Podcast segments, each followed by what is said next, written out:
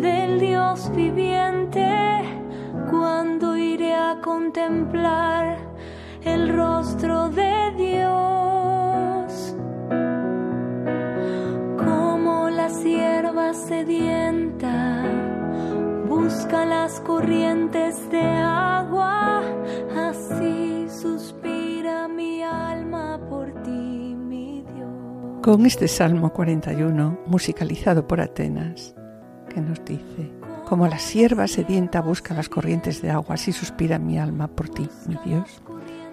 Mi alma está sedienta de Dios, del Dios vivo. ¿Cuándo podré ir a ver el rostro de Dios? Comenzamos el programa de hoy y sobre él nos preguntamos, como ha comentado Adolfo hace un momento, ¿de qué tengo yo sed y hambre? ¿Cuál es mi deseo más profundo? ¿Cuál es el deseo también que unifica mi vida? ¿Por quién suspira mi alma? ¿Cómo puedo saciar el hambre y sed de justicia? Y, Mari Carmen, ¿qué significa la palabra justicia? Pues sí, Adolfo, en el lenguaje del Antiguo Testamento, la pregunta que hace es ¿qué significa la palabra justicia? Y se, se pregunta también Benedicto XVI y nos dice, justicia expresa la fidelidad a la palabra de Dios, como habían reclamado siempre los profetas. Se trata de perseverar en la vía recta indicada por Dios, cuyo núcleo está formado por los diez mandamientos. Sí, vemos como en el Nuevo Testamento el concepto equivalente al de justicia del Antiguo Testamento es el de la fe. El creyente es el justo, el que sigue los caminos de Dios. ¿Y qué es la fe? Sí, que es la fe, Adolfo. Pues la fe es caminar con Cristo. Y aquí Benedicto XVI destaca cómo la aspiración del hombre tiende a separarse en estos momentos, a ignorar la voluntad de Dios, a alejarse y a seguirse solo a quien pues a sí mismo. Por tanto, nos dice Benedicto XVI, la fe en todos los tiempos aparecerá siempre como algo que se contrapone al mundo. Es contrario, ¿no?, a los poderes dominantes de cada momento. Y por eso habrá persecución a causa de la justicia, pues en todos los periodos de la tierra, como sucede ahora también en muchos países.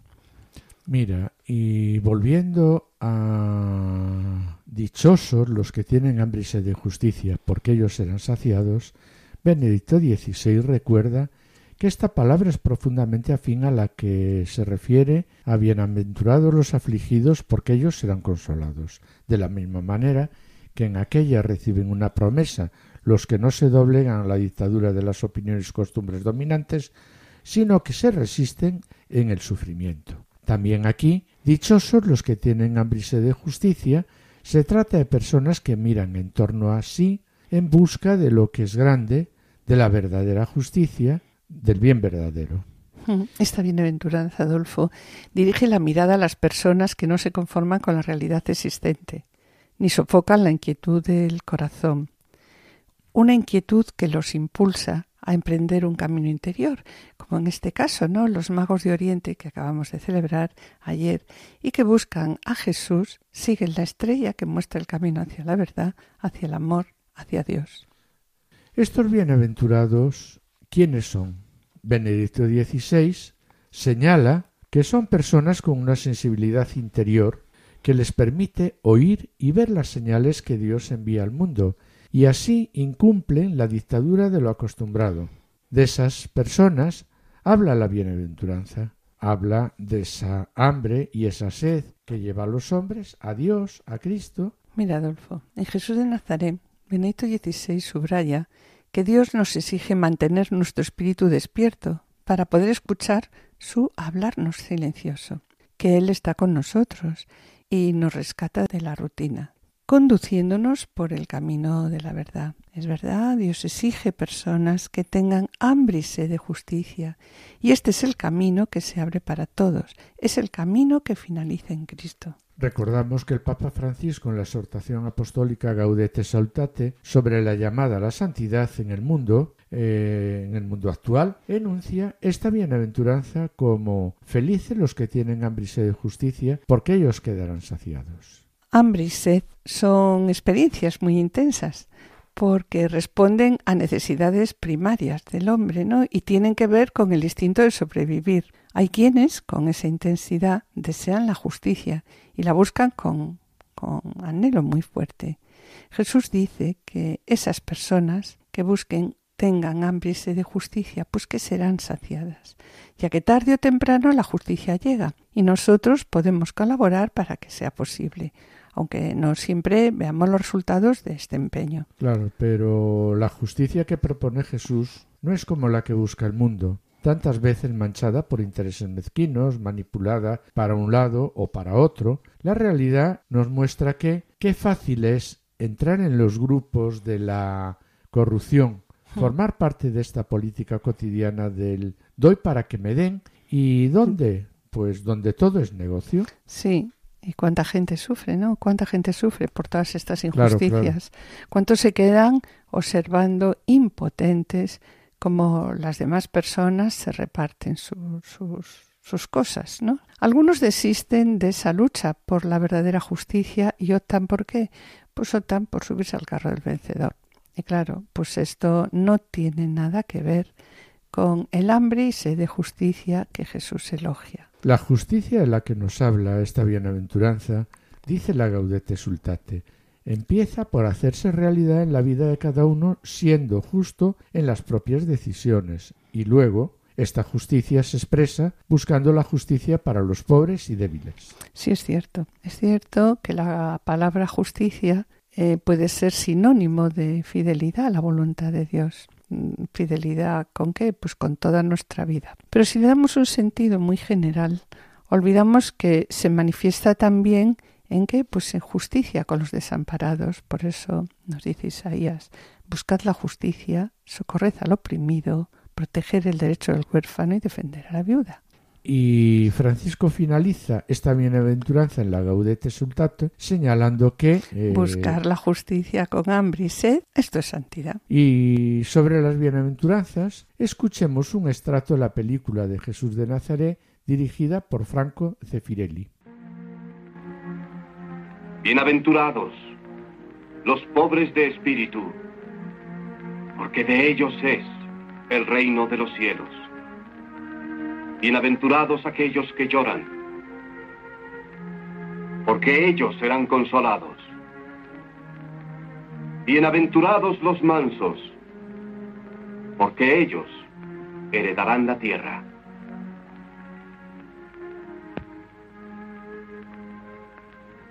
Bienaventurados los que tienen sed y hambre de justicia porque ellos serán oídos. Bienaventurados los misericordiosos, porque ellos alcanzarán la misericordia. Bienaventurados los puros de corazón, porque ellos verán a Dios. Bienaventurados los pacificadores, porque ellos serán llamados hijos de Dios. Bienaventurados los que padecen persecución por causa de la justicia, porque de ellos es el reino de los cielos. Bienaventurados vosotros, cuando os vituperen y os persigan cuando hablaren toda clase de calumnias contra vosotros por mi causa. Gozaos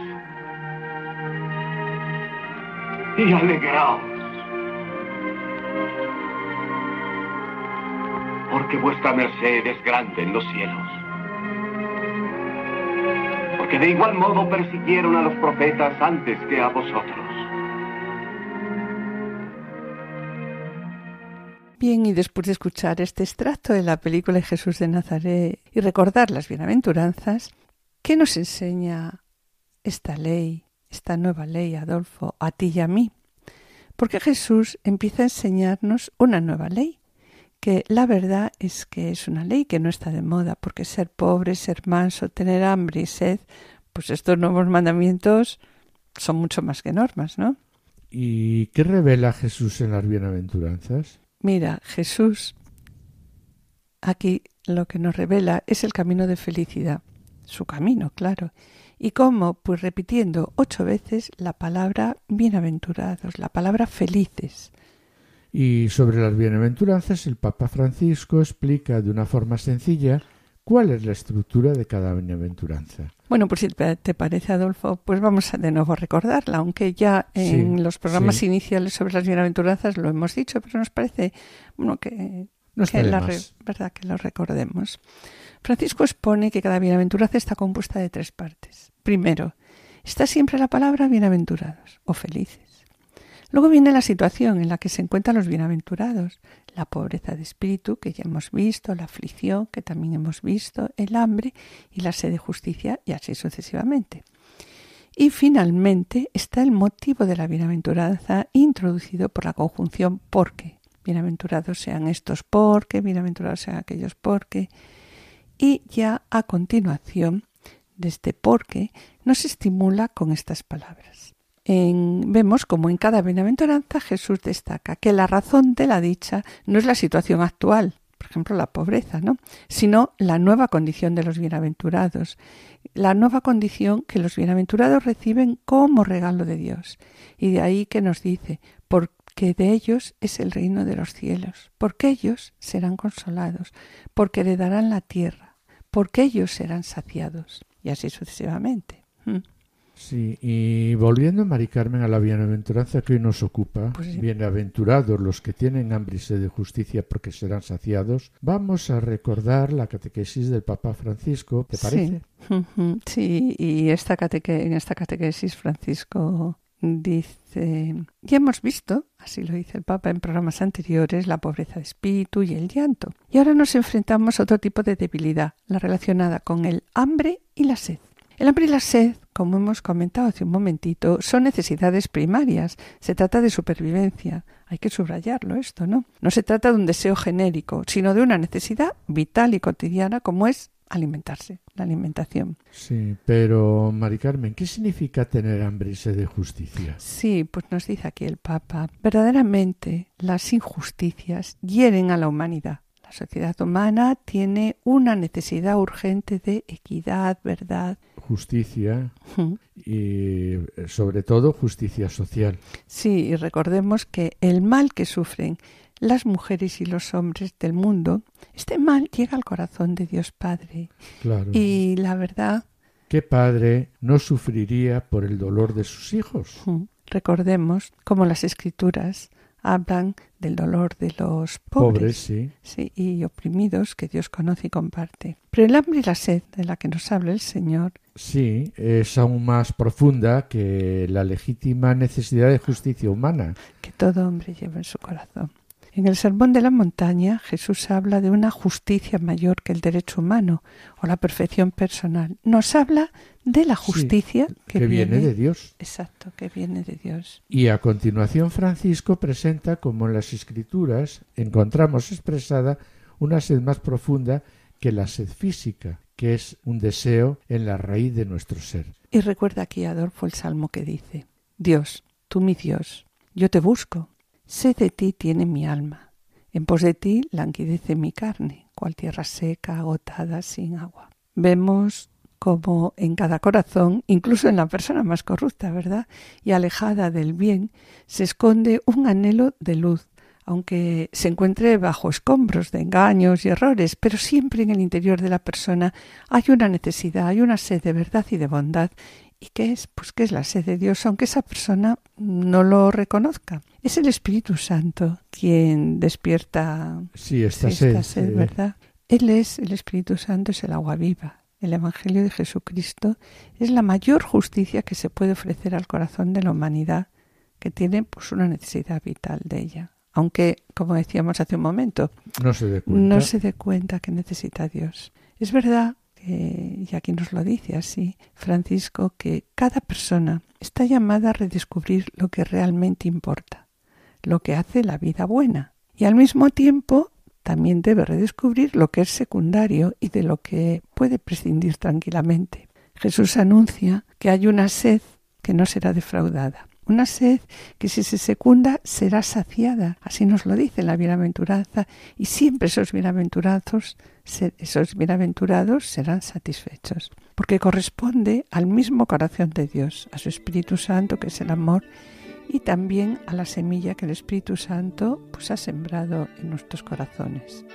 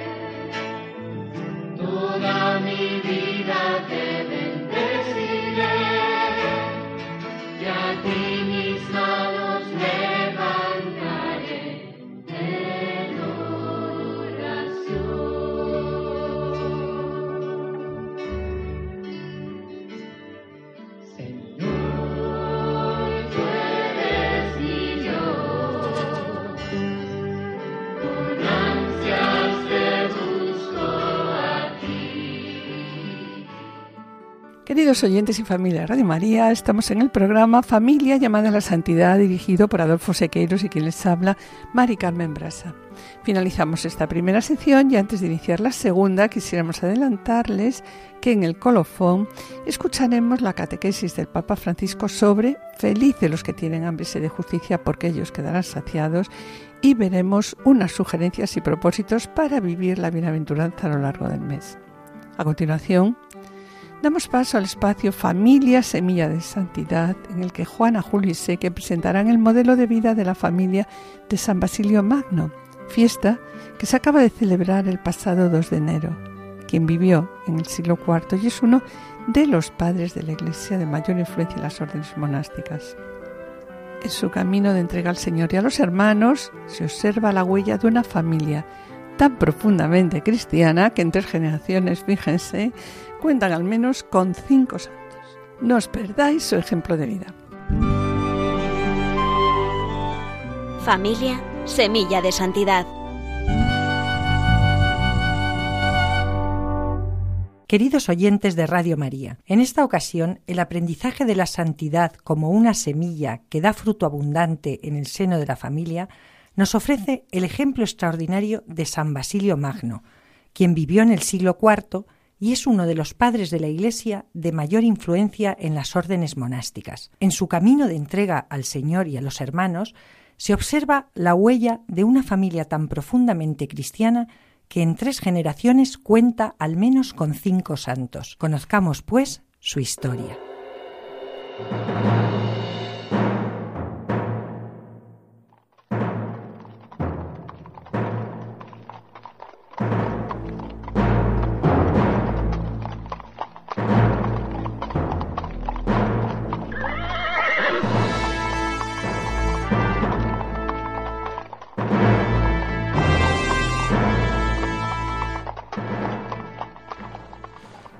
Nació Basilio el año 329 en una noble y rica familia de la Capadocia en la actual Turquía. Antes del nacimiento del santo, sus abuelos sufrieron las terribles persecuciones del emperador Diocleciano contra los cristianos y debieron ocultarse en las montañas durante siete años.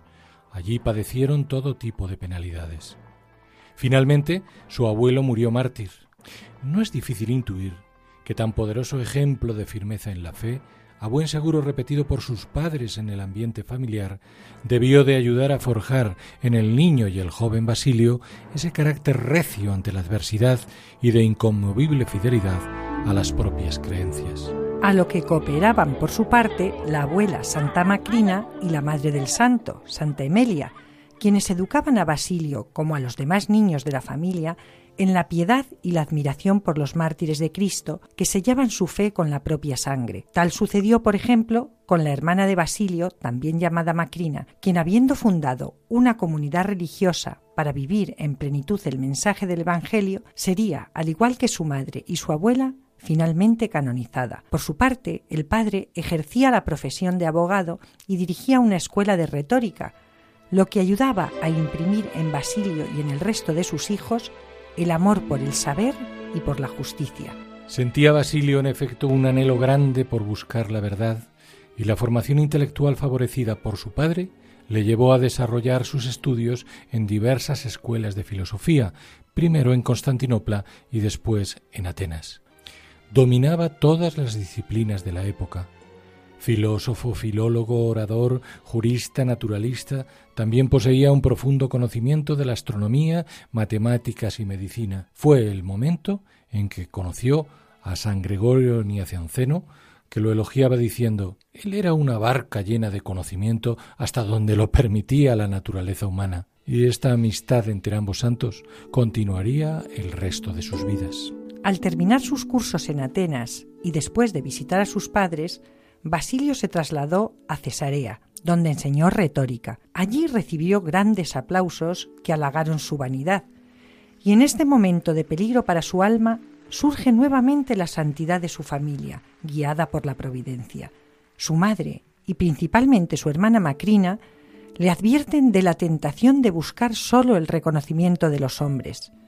Estas conversaciones, y sobre todo el ejemplo de vida cristiana que observa en ellas, remueven la conciencia del joven Basilio. Por su parte, la madre y la hermana del santo, tras la muerte de- del padre, deciden retirarse a una zona apartada para vivir una vida de búsqueda de la perfección cristiana. Fundan así una de las primeras comunidades religiosas que son semilla para que fructifique la fe en estos orígenes del cristianismo. Y de ello es también prueba la figura de otro de los hermanos, San Gregorio de Nisa, por el que la joven Macrina sentía un afecto especial. Pues bien, cuando Basilio regresa de su viaje por Egipto, queda impresionado por la fuerza del testimonio que ofrecen su madre y su hermana, y decide fundar en una zona cercana una comunidad de monjes. De este modo, redactó sus famosas constituciones, que son la primera regla de vida que se escribió para los religiosos. En ellas enseña cómo vivir en oración, estudio, buenas lecturas y trabajos manuales en un monasterio, y cómo buscar la santidad en la vida religiosa. Después de la muerte de su madre Emelia, Macrina se convirtió en la cabeza de su comunidad, donde el fruto de la vida cristiana maduró tan gloriosamente. A su vuelta de un sínodo de Antioquía, hacia el final del año 379, San Gregorio de Nisa visitó a su muy querida hermana y la encontró ya gravemente enferma. En un discurso piadoso que relata emocionadamente San Gregorio, Ambos hablaron de la vida del más allá y de su encuentro en el cielo. Todo ello magnífico ejemplo de diálogo espiritual en el seno de una familia auténticamente cristiana, como también lo fue la demostración de humildad del propio Gregorio, al fin un gran estudioso en teología, al reconocer en sus escritos a, su hermana Macrina como maestra en el saber de las cosas del alma y la resurrección. Al mismo tiempo, la cercana comunidad de monjes que fundó Basilio se iba convirtiendo en un centro espiritual y de saber y cada vez atraía a más jóvenes. Ayudado principalmente por su amigo San Gregorio Niacianceno, observaban una estricta pobreza. Ellos mismos quitaban las rocas en el lugar, plantaban y regaban los árboles y llevaban pesadas cargas. Pero en su tiempo de soledad se dedicaban a la oración y el estudio de las sagradas escrituras. Ello, sin embargo, no debe hacernos pensar que se trataba de una comunidad aislada.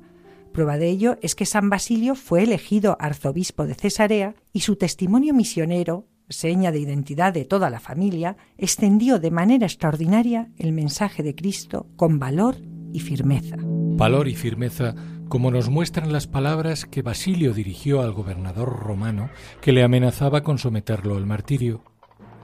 ¿Qué me vas a poder quitar si no tengo casas ni bienes, pues todo lo repartí entre los pobres? ¿Acaso me vas a atormentar?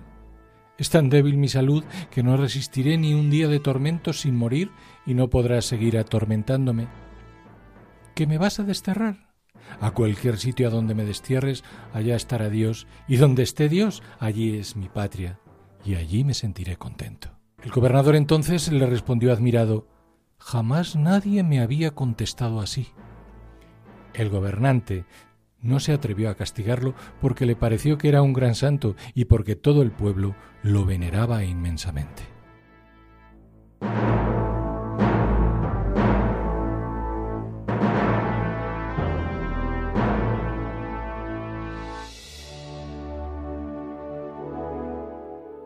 Ahora sí su elocuencia, como un día le habían amonestado su madre y su hermana, estaba al servicio del amor a Dios y no al de su vanidad.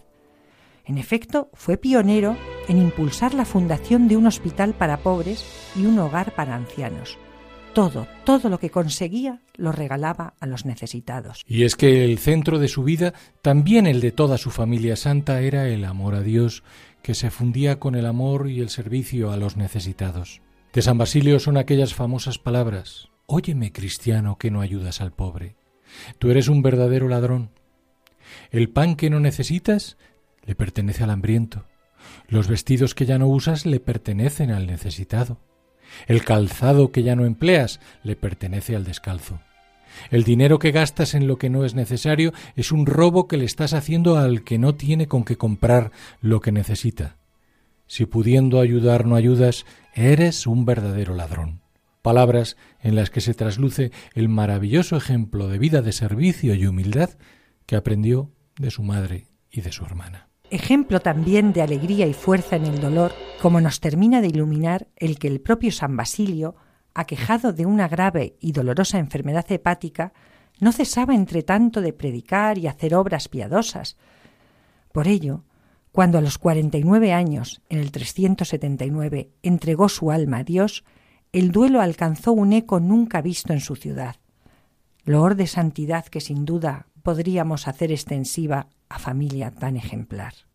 San Basilio Magno, en los orígenes del cristianismo, nos muestra así que el don de la santidad a menudo fructifica en el seno de la familia, que es la primera cuna del amor. Rogando que esta familia santa interceda por cada uno de nuestros hogares, nos despedimos Dios mediante hasta el próximo programa. Que Dios les bendiga.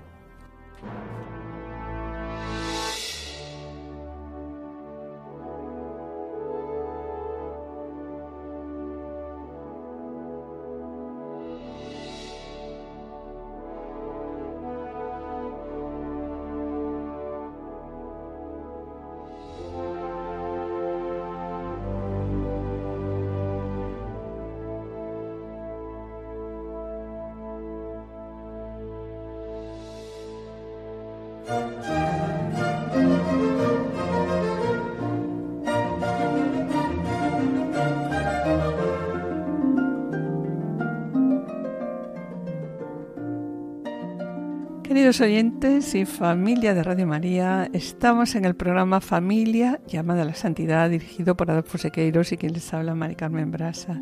Les recordamos que pueden ponerse en contacto con nosotros a través del correo familia llamada a la santidad arroba radiomaria.es o también enviando un correo postal a dirección de Radio María, Paseo de Lanceros 2, primera planta 28024 Madrid, indicando el nombre del programa. Familia llamada a la Santidad. Para solicitar este programa deberán dirigirse ustedes al teléfono de atención al oyente 91 822 8010 y también les recordamos que pueden escuchar nuestros programas a través de podcast entrando en la página web de Radio María www.radiomaria.es y podrán descargarlo en su ordenador para archivarlo, escucharlo a la hora que ustedes deseen. Y bien, mis queridos oyentes, gracias por los correos que enviáis al programa Intentaremos contestarlos puntualmente. Sabed que vuestras palabras son de gran ayuda para todos nosotros, porque sabemos que el trabajo lo lleva Cristo y su Espíritu y nosotros solo somos siervos inútiles que intentamos hacer lo que tenemos que hacer.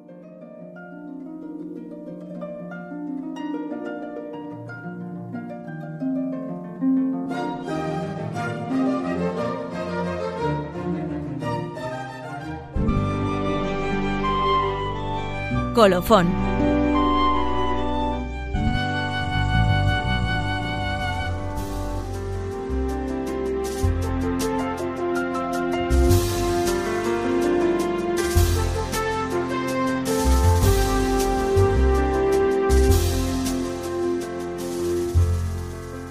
Cuántas palabras, cuántos deseos, cuántos esfuerzos por un mundo mejor un mundo fiel al Evangelio que está en la mente pero no en el corazón.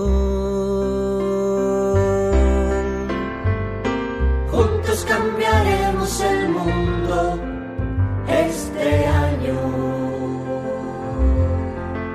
Si nos unimos, si nos amamos, si a todos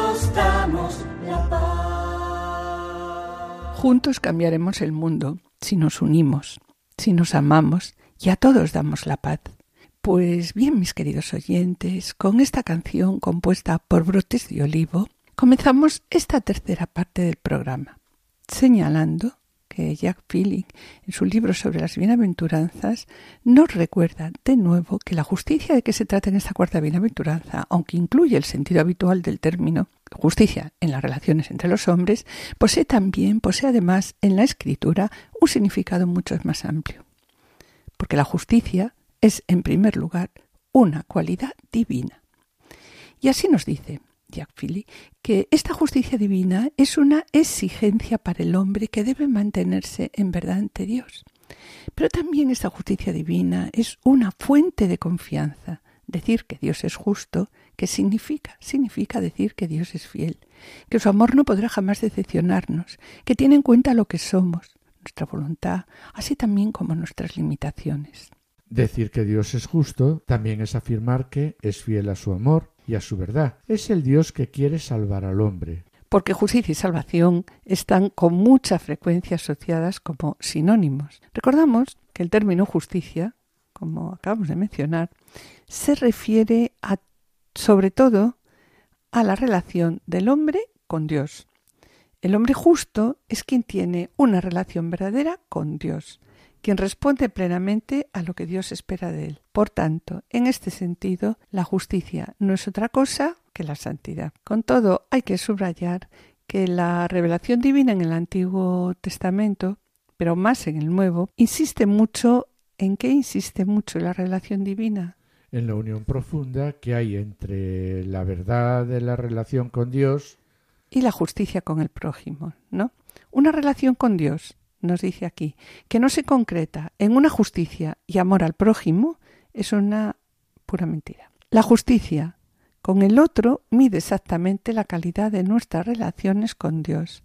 Las dos realidades son absolutamente inseparables, nuestra relación con Dios y la justicia con el prójimo. El primer aspecto del ámbrice de justicia no es pues otra cosa que un verdadero deseo de santidad, que se expresa en qué? Se expresa en un indisociable amor a Dios y al prójimo. ¿Y esto qué supone? Supone un deseo sincero de conversión. Deseo que implica, nos dice aquí, dejarse trabajar por Dios. Es el deseo ardiente que de que Dios nos salve a todos. Por tanto, la justicia deseada es infinitamente más rica que una, cuestión, social. Sí, Mari Carmen, y aunque la cuestión social no puede ser descuidada, porque la justicia es la obra divina de salvación en, favor, del, hombre. Mm. El hambre de justicia, por lo tanto, supone además un compromiso en el anuncio del Evangelio y la transformación de la sociedad según la vocación propia de cada uno, ¿no? Sí, y esto, Mari Carmen, ¿qué implica? Pues implica. Implica también una perseverancia en la oración. Exacto. Cuando pedimos a Dios que nos haga justicia, dice ya Pilia aquí, que hay que entenderlo como que se apresure, que apresure Dios nuestra conversión personal, transformando el corazón en un amor grande por el Señor y por, el, prójimo. Por tanto, la sed de justicia es una sed de conversión. De transformación. De transformación interior. de transformación interior. A mí la verdad, Adolfo, me ayuda mucho lo que dice a continuación Jack Phillips. Dice, la experiencia muestra que las personas que progresan más en la vida espiritual no son forzosamente las mejores, las más virtuosas o las más dotadas, sino que son aquellas que tienen una mayor exigencia de verdad sobre ellas mismas y ponen medios concretos para estar en verdad ante Dios. Y aquí, pues, nos ayuda porque enumera estos medios. ¿Cuáles son los medios? Pues la oración, el examen de conciencia, la confrontación de la propia vida con, con, la lectura espiritual, con la escritura, una buena dirección espiritual, unos tiempos de retiro, porque nos dice aquí que lo grave no son nuestras heridas, lo grave no son nuestras faltas, sino lo grave es negarnos a poner estas faltas bajo la mirada de Dios. Una cuestión que plantea la cuarta bienaventuranza son las preguntas siguientes. ¿Cuál es tu deseo más profundo? ¿De qué tengo yo verdaderamente hambre y sed? ¿Cuál es el deseo que unifica mi vida? Pues sí, Adolfo, estas son preguntas que ya nos hemos hecho al comenzar el programa, ¿no? Porque sobre el deseo es normal, es normal que tengamos muchos deseos, pero tenemos que discernir. Por una parte, eh, habrá que discernir para optar entre nuestros diferentes deseos, entre los deseos que vienen de la carne, nuestro psiquismo herido, o los deseos que provienen del espíritu, que son las aspiraciones auténticas y que van en sentido de nuestro verdadero bien, deseos que despierte en nosotros pues el Espíritu Santo. Dichoso aquel, nos dice aquí ya Fili, cuyo deseo más profundo consiste en qué? Pues en el deseo de santidad, el deseo de agradar a Dios y de hacer su voluntad, el deseo de amar a Dios y al prójimo con, todo, corazón. Pero claro, nos podemos preguntar, ¿no? ¿Cómo mantener vivo este deseo de santidad? ¿Cómo mantener vivo el deseo de Dios? Porque podemos tenerlo en un momento, pues a lo mejor un momento de euforia, de juventud, pero ese deseo en algún momento puede desaparecer. Sí, Mari Carmen. Y aquí indica Jack Philly que una de las principales razones de la pérdida del deseo eh, es la falta de fidelidad a la oración, porque es gracias al contacto con Dios como el deseo puede mantenerse o despertarse si es necesario. Además de la oración, como toda llama, el deseo debe mantenerse y alimentarse por la lectura, los actos gratuitos de amor, los sacrificios aceptados y también se alimenta este deseo de Dios al compartirlo con otros creyentes. Sí, otra gran razón que nos comenta eh, de la extinción del deseo de Dios es que nos llega el desaliento. La experiencia cotidiana de mi miseria, de mi pobreza, puede a veces conducirme a qué? A renunciar a toda ambición de santidad. ¿Y cuál es el remedio? Pues el remedio es entonces la humildad. Reconocer mi impotencia junto a una confianza ciega en la misericordia y el poder de Dios. Porque vamos a ver, cuanto más miserable y pobre me veo, más lo espero todo con fe de la misericordia infinita de Dios, ¿no? Este deseo no es siempre sensible y por ello no debemos inquietarnos. Nos gustaría sentir siempre pues deseos ardientes, pero todo esto todo sería más fácil, ¿no? Pero esto no es posible, ni tampoco deseable. Forma parte de las este desaliento forma parte de las pruebas normales de la vida espiritual, estar a veces seco, sentirse uno pobre, sin deseo, y no poder presentar a Dios de uno mismo más que una humildad y, bueno, y también pues una buena voluntad, ¿no? Tengo sed de ti. Tengo sed de ti. Mi alma está sedienta de ti. Tengo ansia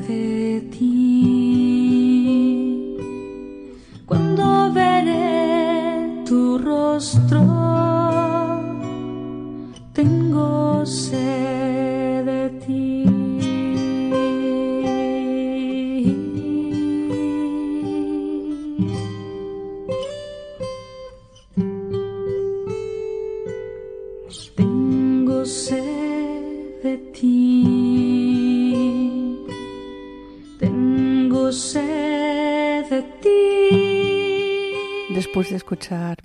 oyentes, mi alma está sedienta de ti, es bueno preguntarse sobre la propia sed. Pero hay que tomar conciencia de una cosa. Hay una sed mucho más ardiente que todo deseo humano. Y es la sed que Dios tiene de amarnos, de darse a nosotros. El Señor nos dice, dame de beber eso le dijo Jesús a la samaritana. Y también el Señor antes de expirar nos dice, tengo sed. Nuestro deseo de Dios no es nada, no es nada al lado del deseo que Dios tiene de nosotros. El Señor nos ama y nos desea infinitamente más de lo que podemos desearle y amarle. Aunque, como comentábamos hace un momento, ¿no? nuestro deseo pueda conocer el desaliento, pueda conocer altibajos, el deseo que Dios tiene de amarnos, pues nunca podrá disminuirse ni apagarse. Dios nos querrá siempre, cualesquiera que sean nuestras infidelidades. Es este deseo de Dios el que podrá despertar y estimular el nuestro. Se trata de creer que Dios quiere unirse a nosotros, a pesar de nuestra fealdad, y dejarle hacer sencillamente sin ocuparnos de nosotros mismos. Bien, y finaliza esta bienaventuranza recordando que, en última instancia, en última instancia, la injusticia más profunda es que Dios no sea amado, que sea tan olvidado, tan abandonado, que el hombre sea tan poco agradecido con su Creador y su Salvador. Muy numerosos son los pasajes que vemos en la Biblia que expresan el sufrimiento de Dios a causa de su amor despreciado. el desprecio del amor y de la misericordia divina es la mayor injusticia y se encuentra en la raíz de todas las demás injusticias. Si el hombre es a veces tan duro con, el, con su prójimo, ¿es por qué? Pues simplemente porque no conoce ni ama a Dios. El hambre de justicia en lo que tiene de más profundo es el sufrimiento porque Dios no se ha amado. Lo que apena más a los amigos de Dios, y esto lo destaca aquí, lo que apena más a los amigos de Dios no son sus desgracias personales, sino el hecho de que Dios no se ha amado. Y podemos recordar aquí unas palabras de San Francisco de Asís cuando decía llorando, el amor no es amado. Sugerencias para vivir las bienaventuranzas. En esta última parte del programa, este mes os proponemos a que como matrimonio o individualmente dediquéis un tiempo a la oración con alguno de los siguientes textos. Oh Dios, tú eres mi Dios, por ti madrugo. Mi alma tiene ansia de ti como tierra reseca agostada sin agua. Y sobre ello podemos preguntarnos, ¿es esto cierto? ¿Es cierto que mi alma tiene ansia de ti? Como busca la cierva corrientes de agua viva, así mi alma te busca a ti, Dios mío. Y nos preguntamos, ¿seguro, es seguro que yo te busco con pureza de corazón? ¿Es seguro que mi alma te busca a ti, Dios mío? Hágase tu voluntad, así en la tierra como en el cielo. Y lo mismo, nos preguntamos, ¿no? soy capaz de aceptar la voluntad de Dios.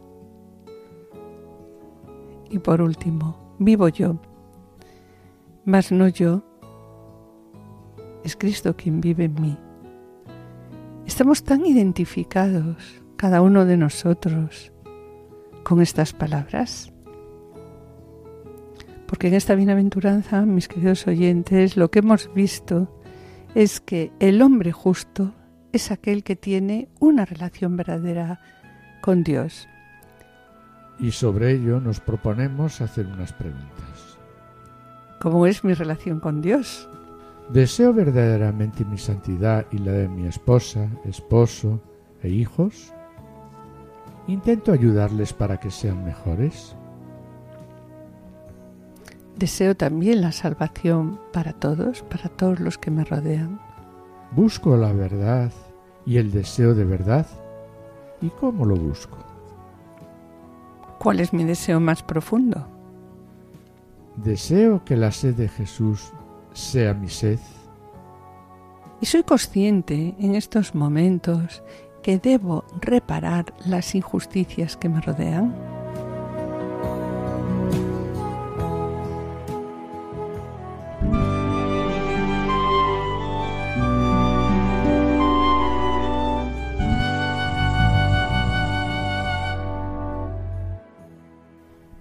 Como propósito para este mes, ¿qué podríamos hacer como matrimonio? ¿Y de forma individual?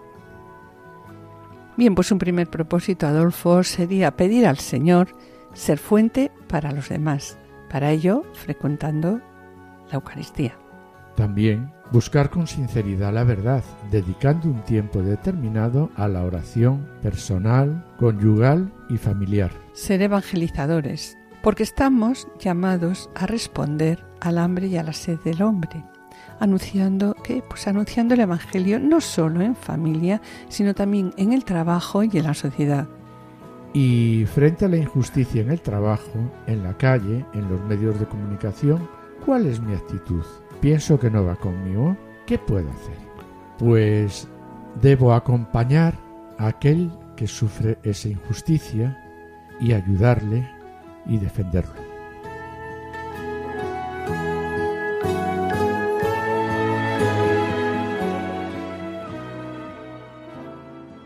Escuchemos ahora la catequesis del Papa Francisco pronunciada el 11 de marzo del 2020. Bienaventurados los que tienen hambre y sed de justicia, porque ellos serán saciados. Queridos hermanos y hermanas, nuestra reflexión de hoy nos lleva a considerar la bienaventuranza, dichosos los que tienen hambre y sed de justicia, porque serán saciados, que no se refiere a un deseo genérico, sino a una exigencia vital, cotidiana de todo ser humano, la necesidad de nutrirse para sobrevivir. Pero aquí se habla de hambre y sed de justicia. ¿Qué quiere decir hambre y sed de justicia? No es la sed de venganza, tampoco es solo el dolor de los pobres y de los oprimidos, que Dios conoce bien y que no le es indiferente. Es una justicia más grande, más grande que el derecho humano a la equidad, la verdad y la justicia social, más grande también que la perfección personal. Se trata de la justicia que viene de Dios, de esa inquietud, de ese anhelo que está presente en lo más hondo del corazón, aún en el corazón del más corrupto y alejado del Señor.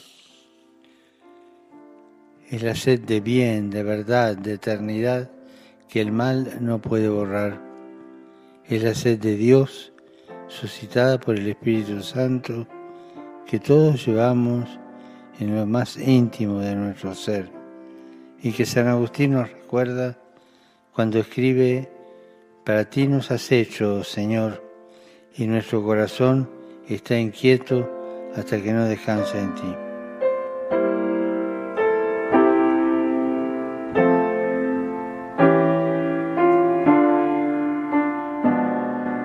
Pidamos al Señor Jesús que nunca nos haga faltar el agua viva del Evangelio, única capaz de saciar nuestra sed de Dios, y nos conceda también su Espíritu Santo para poder cumplir la voluntad del Padre con un corazón lleno del amor de Dios y bien dispuesto al servicio de los hermanos. Que Dios lo bendiga.